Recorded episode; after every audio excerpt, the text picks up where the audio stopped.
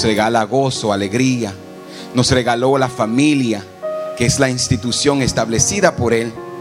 Pero de todos estos regalos, el más grande es la salvación por medio de su Señor, de nuestro Señor Jesucristo. Pero antes de entrar en materia, yo quiero hacerte la pregunta. Y es la pregunta que todos los años me hacen en casa.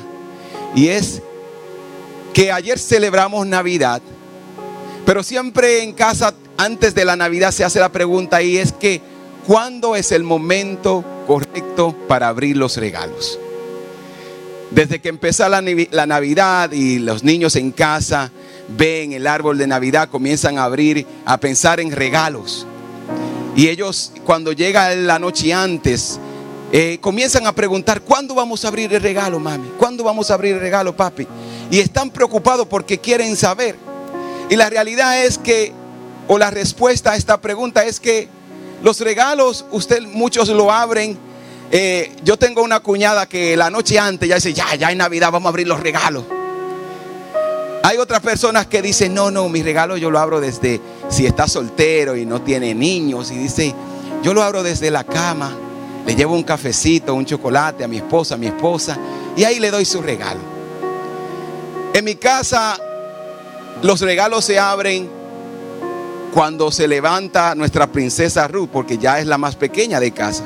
Así que nosotros nos, acostamos normalmente bien tarde para levantarnos bien temprano, porque depende, nuestro sueño depende de ella. En el momento que ella se levanta, ella dice, es Navidad, y corre hacia abajo a ver dónde están los regalos. Y, todos los años pasa la magia de que aparecen regalos de repente. Y eso nos llena de alegría. Y en nuestra casa nosotros tenemos toda una tradición. Hay que ponerse pijamas, hay que poner una música de Navidad Ah, cuando está muy frío encendemos la chimenea. Y imagínese usted, unos niños desesperados por abrir los regalos y papi, no, no hay que hacer todo esto. Al fin que cuando ya vienen a abrir los regalos, ya todo el mundo está desesperando y pendiendo ya el espíritu navideño. Pero es parte de las tradiciones que nosotros hemos creado en casa para abrir los regalos, para disfrutar, para hacer memorias, para cuando ellos no estén presentes, ellos puedan recordar esos momentos tan hermosos. Pero una cosa que yo he visto con el pasar de los años, de que todos anhelamos ese momento de abrir los regalos, pero yo voy a decir que hay tres personas o tres emociones que se presentan todos los años en el momento de abrir los regalos. Y la primera persona es el niño que abre su regalo y es feliz, wow, ese regalo que pedí, ese regalo que soñé, que estaba esperando, y se llenan de felicidad y se olvidan de todo el mundo porque quieren jugar con su juego. Está también la persona adulta que cuando abre su regalo se llena de alegría, dice, wow, qué hermoso, me gusta, y toma foto y se la manda a la amiga y le dice, mira lo que me regalaron. Y si le gusta mucho, hasta lo pone en las redes sociales. Wow, mi regalo de Navidad. Y está la persona que abre el regalo y termina disgustado y cambiándolo. Y usted puede reírse de esto, pero se estima que en los Estados Unidos cada familia gasta alrededor de mil dólares en regalos navideños. Y según las estadísticas dice que el 61%, eso significa que si usted gasta mil dólares, 600 dólares de los regalos que usted compró, la gente no le va a gustar. Y muchas personas se encuentran con eso y dicen, no me gustó el regalo, quieren cambiarlo, quieren devolverlo. Y se van disgustados y muchas veces se sonríen. Pero saben dentro de ellos, no me gustó el regalo, en el momento de que tenga la oportunidad, lo voy a poner a un lado, lo voy a tirar. Pero también está la otra persona que nunca abre regalo. Y esta es la persona que no estuvo presente porque a lo mejor escogió irse de viajes, a lo mejor quizás no pudo estar presente con su familia porque vive en otro país y por causa de, problemas migratorios, por causa de problemas legales, no pudo estar presente en casa. Está también la persona que por causa de una separación matrimonial, por causa de problemas entre esposos, no está ahí. Y el regalo muchas veces está ahí, los hijos compran un regalo para, para papi o para mami, pero no está ahí. ¿Por qué? Porque hubieron problemas matrimoniales y ya papi no vive en casa. También está el que tuvo que trabajar ese día o por razones de negocio tuvo que viajar a otro país y no está presente para compartir ese momento, esa memoria de Navidad. Está también el que por razones de salud ya está en una cama de un hospital, por razones del mundo en el que vivimos, por razones de enfermedad, está en una cama conectado a una máquina de respiración y no está presente. Está también el que ya no está porque partió con el Señor porque se fue a la otra vida. También hay otras personas que por el odio y el resentimiento de lo que pasó, de las relaciones de los hijos, de los esposos, del hijo amargado, del hijo triste, no está en casa y dice, no voy a compartir con mi familia, porque ellos me han maltratado porque pasaron cosas, porque tengo resentimiento. Y por orgullo ahora decidió no estar y no compartir con su familia porque tiene muchas cosas, muchos problemas que resolver, muchos sentimientos sin resolver. Y está ese que nunca abrió el regalo. ¿Sabes algo? Que esa misma trama que nosotros vivimos entre familias, entre hermanos, entre esposos, entre hijos. Es la misma trama que la humanidad hizo con el regalo de Dios.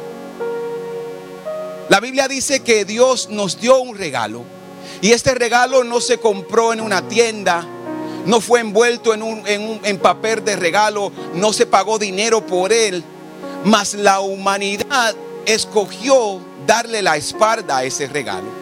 Mas la humanidad dijo, yo me voy a ir por mis propios caminos, yo voy a hacer lo que yo quiera, yo voy a vivir como yo quiera. Y nosotros, los seres humanos, hemos despreciado el regalo más valioso que alguna persona algún día puede recibir. Y es Cristo, es la salvación, es el perdón de los pecados. Es Cristo viniendo al mundo para dar su vida por nosotros. Juan 3:16 dice que de tal manera Dios te amó tanto.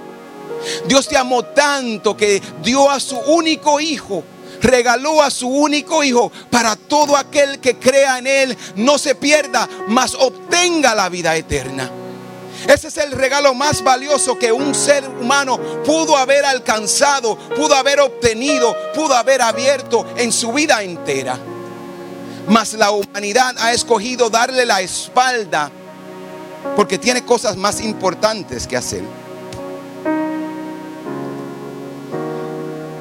¿Y cuál ha sido nuestra respuesta a ese regalo? Mire, hay muchos cristianos que recibieron a Cristo y son felices como el niño que abrió su regalo y se llenó de gozo, de felicidad y le dijo a todo el mundo, tengo un regalo, se me dio algo, tengo la felicidad. Mira, nosotros muchos cristianos y nosotros que hemos recibido al Señor entendemos que la vida es difícil, que en la vida vamos a enfrentar dificultades, problemas, momentos duros, momentos dolorosos, momentos de traiciones. Pero una cosa hemos entendido, que es mejor enfrentar la vida con los problemas, con Cristo, con Cristo en nuestra vida, que estar solo. Yo mejor prefiero estar con Dios que estar sin Dios. Yo mejor prefiero vivir una Navidad con Dios que pasar una Navidad sin Dios. Y hay muchos cristianos que somos felices.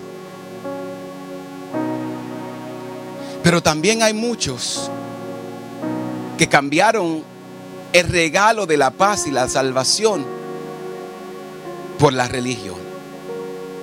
Ellos vinieron a Cristo, abrieron el regalo, tomaron el, el, regalo, dijeron, wow, qué bueno, qué hermoso es, qué bueno es tener a Dios, soy feliz, soy gozoso. Pero después de un tiempo entraron en la esclavitud del evangelio, del cristianismo que dice, no hagas, no te rías, no te cortes el pelo, no te vistas así o asado, no hagas esto, no, no compartas con, con, las personas no cristianas, porque comenzaron a vivir una vida de, de, de reglas humanas que exigen una religiosidad y cambiaron la paz, el gozo, la felicidad que Dios ofrece por una esclavitud religiosa. Y aún ahora estando en la iglesia viven triste y amargado. Son infelices. Cuando, cuando vienen a la iglesia están más tristes. Cuando están entre las personas, muchas veces la gente dice, yo no quiero estar donde... Cuando llegó esa persona, yo me voy. Porque según ellos, ellos tienen a Cristo. Ellos tienen el gozo, pero el sufrimiento, la amargura que ellos viven no inspira a nadie a servir al Señor o a tener a Dios o abrir el regalo de la salvación que Dios nos dio. Entonces ellos viven viviendo las reglas humanas de la cual Cristo nos libertó. Porque Cristo no vino al mundo para condenar al mundo, sino para que el mundo sea salvo por él. Él vino al mundo para hacernos libres. La palabra de Dios dice que conocerás la verdad y la verdad te hará libre. Cuando tú conoces a Cristo, tú eres libre del pasado, tú eres libre de la esclavitud, tú eres libre de la condenación. ¿Sabes por qué? Porque Cristo viene a libertarnos. Pero también están los que no disfrutan del regalo de Dios porque su pasado lo condena. Dios los hizo libre. Pero ellos dicen, no, pastor, yo hice muchas cosas malas. No, pastor, yo le fui, yo hice cosas, eh, le fallé a mi familia, a mis hijos. Y aunque Dios los perdonó, ellos todavía viven esclavizados al pasado.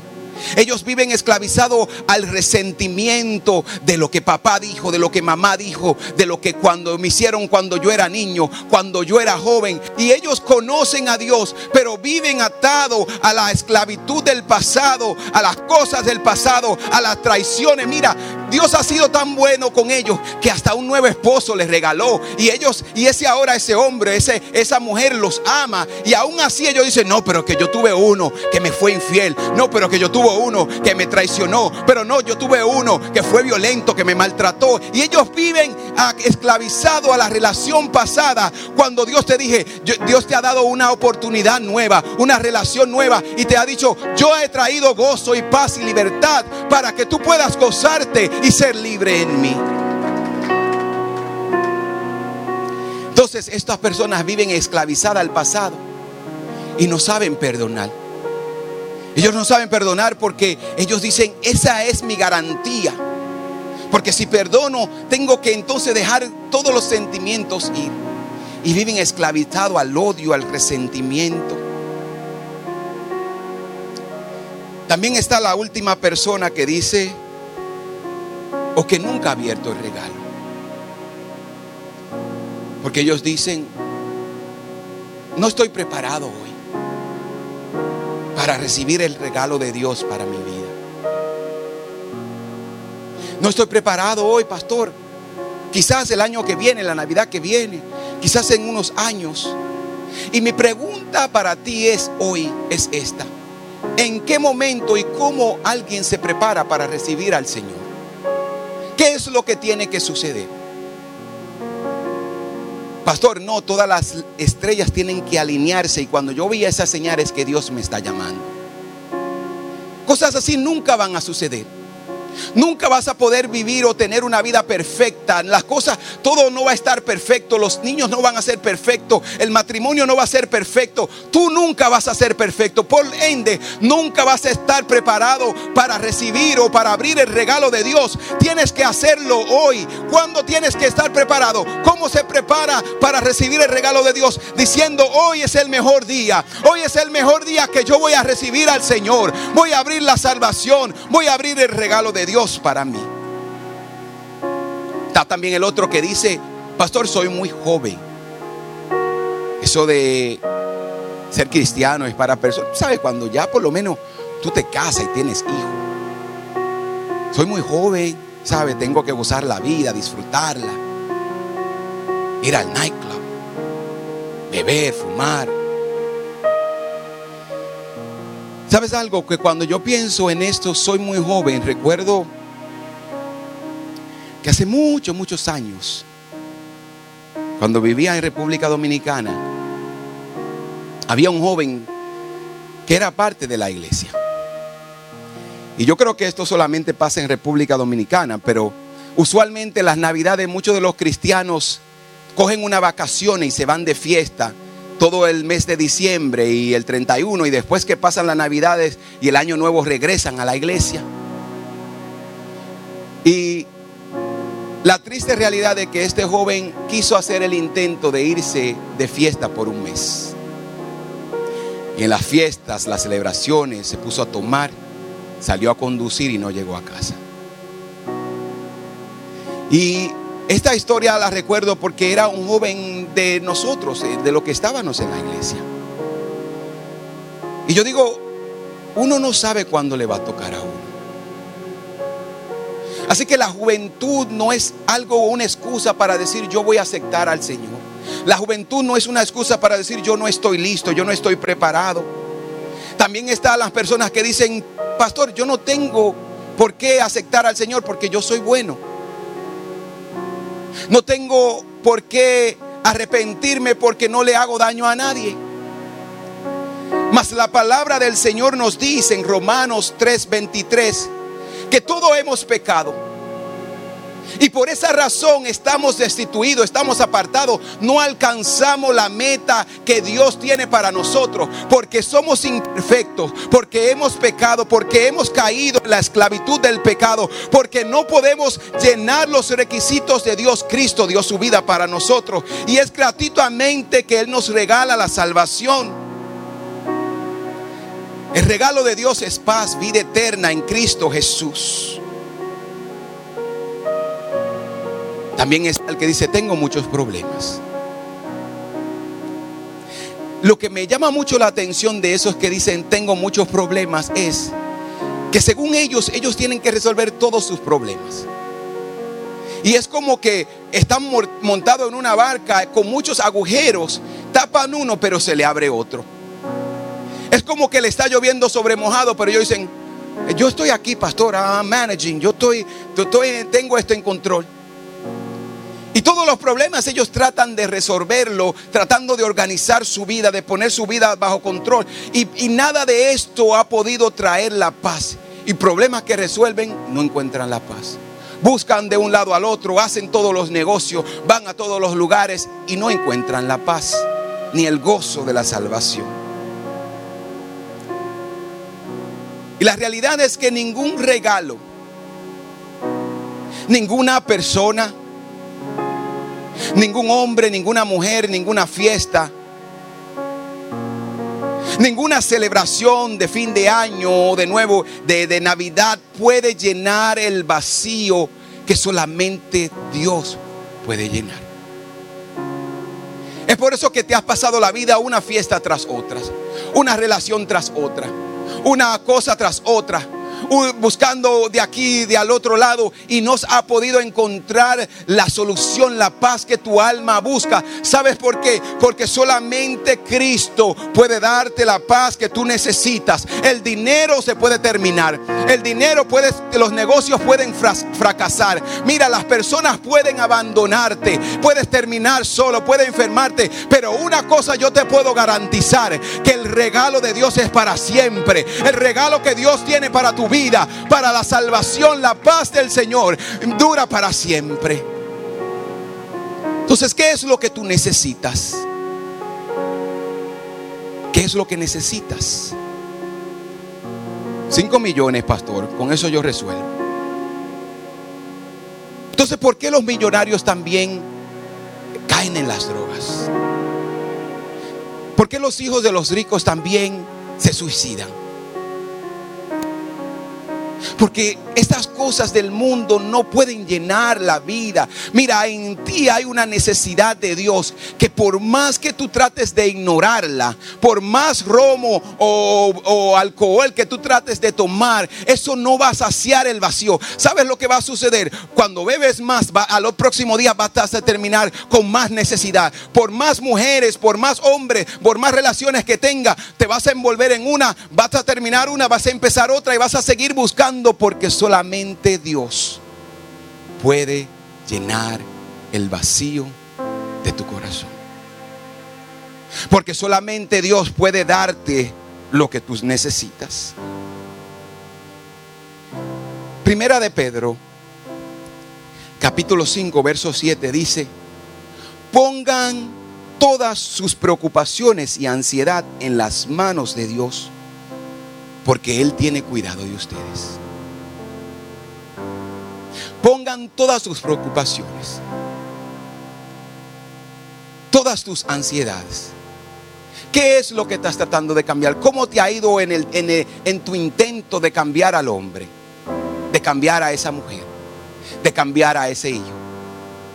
Muchas veces nuestro intento de cambiar a las personas, lo que terminamos es haciendo más daño a la relación que mejorándola. Muchas veces cuando tratamos de mejorar las cosas empeoran.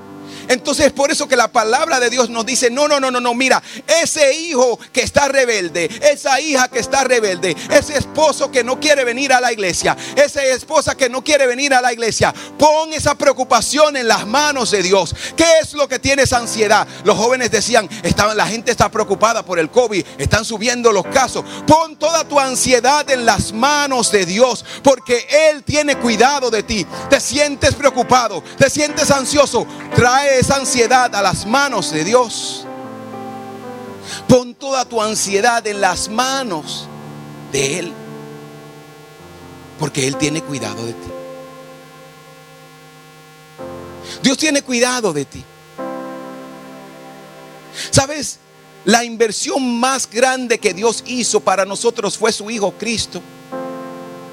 ¿Y qué persona va a invertir toda su posesión más apreciada para después darle la espalda?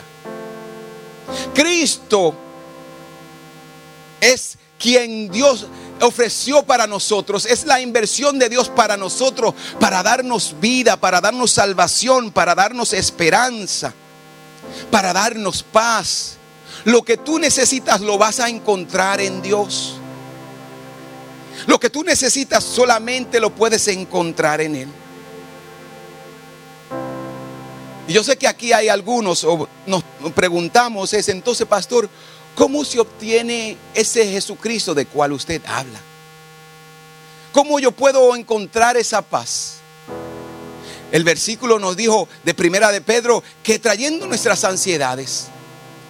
Pero también el libro de Hechos 16:31 nos dice que, mira, Cree en el Señor y serás salvo tú y tu casa. Cree en el Señor. Y a través de esa fe que tú pones en el Señor, cree en el Señor y serás salvo tú y tu casa. Es a través de ti que Dios quiere empezar el proceso de cambio en tu casa. Es a través de ti que Dios quiere salvar todas tus, familiares. Es a través de ti que Dios quiere cambiar todos tus amigos. Es a través de ti que Dios quiere hacer la diferencia. Míralo, esa decisión de creer en el Señor no es en vano. Yo te lo digo porque Hubo una señora, mi abuela un día le creyó al Señor. Tres generaciones después estamos nosotros aquí sirviendo a Dios. Porque ella creyó cuando la palabra de Dios dice, si tú crees, serás salvo tú y tu casa. Serás salvo tus hijos, tu esposa, tu esposo. Todo lo que tú necesitas, el cambio que tú necesitas, se encuentra en Cristo Jesús. El regalo de Dios para tu vida es Cristo Jesús. La salvación, el perdón de los pecados. La salvación es un regalo. Y hay algo bien interesante acerca de la salvación. Que la salvación tú no puedes comprarla. La salvación tú tampoco puedes hacer cosas buenas para ganártela. Hay personas que dicen, no, yo estoy portándome bien porque yo quiero entrar al cielo. No, no, no. Yo sirvo a Dios y porque ya yo estoy salvo, yo me porto bien. Porque ahora yo estoy en Dios, porque ahora yo soy cristiano. Eh, mi, mi buen comportamiento es la evidencia de que sirvo a Dios. No es que yo estoy haciendo cosas buenas para salvarme, sino es porque soy salvo, hago cosas buenas. Entonces tú no puedes comprar la salvación. La bendición de Dios es el regalo de, la salvación y es gratis. Romanos 3, 24 dice, pero Dios es tan generoso, o es su amor es tan generoso, que aprueba a todos gratuitamente aprueba a todos gratuitamente. Ese es un regalo de Dios. La salvación es un regalo de Dios hecho posible por medio de su Hijo Cristo para salvarnos, para perdonarnos, para cambiarnos. ¿Y qué es entonces lo que tienes que hacer? Es aceptarlo.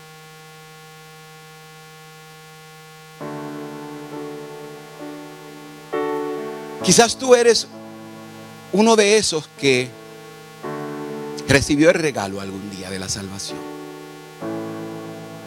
O quizás tú eres el que nunca has tomado ese regalo. Pero hoy Dios vino a decirte que hoy es el día de que abras tu regalo, de que aceptes el gozo, la paz, la esperanza, la felicidad que solamente el regalo de Dios puede darte. No importa donde te encuentres, no importa lo que haya pasado, en Cristo hay esperanza. En Cristo hay perdón de los pecados. En Cristo hay salvación. Hoy es el mejor día para decirles, yo quiero al Señor. Jesucristo dijo, mi propósito es darle una vida plena y abundante. Jesucristo dijo, yo he venido para darte vida, para dártela en abundancia, para lo que la vida es, para lo que tú has experimentado puedas disfrutarlo. Es cierto que en la vida van a haber momentos difíciles, pero con Cristo podemos estar en paz. ¿Sabes por qué? Porque Él es nuestra paz. Podemos estar tranquilos porque sabemos que Él tiene cuidado de nosotros. El regalo de Dios es Cristo, es la salvación, es el gozo, es la paz que solamente Cristo puede dar. Mi pregunta para ti en esta tarde es esta. ¿Qué has hecho o qué vas a hacer con tu regalo?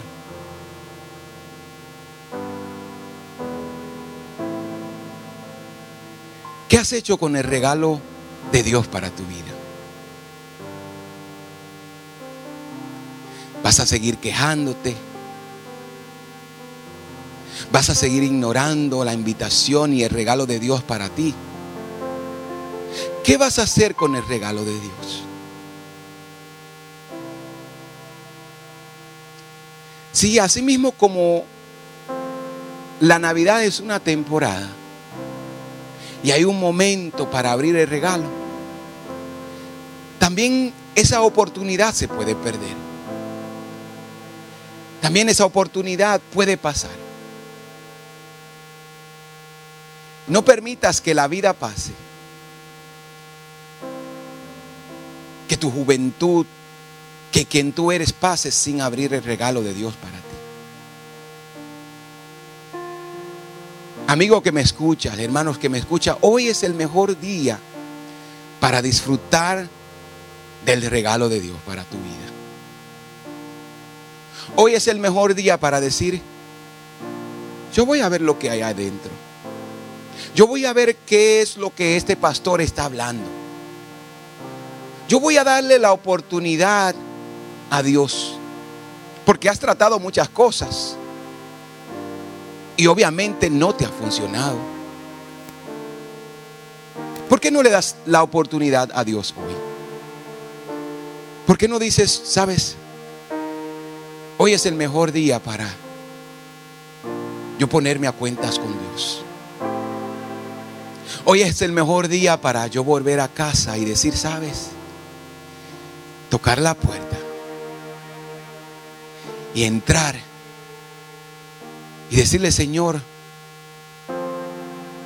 allá afuera traté todo, lo intenté todo, lo busqué todo, lo hice todo y no pude encontrar el gozo y la paz. Hoy es el día para tú decir, Señor, vengo a casa porque te necesito. Yo no puedo seguir viviendo de esta manera. Yo no puedo seguir haciéndole daño a mi familia, a mis hijos, a mi esposa, a mi esposo. Yo no puedo seguir haciéndole daño a aquellas personas que me aman. Hoy vengo a ti y recibo el regalo de la salvación. Hoy es el mejor día para tú decir, Señor, aquí estoy. Hoy es el mejor día para tú abrir el regalo de Dios para ti. Te invito a que inclines su rostro ahí donde estás.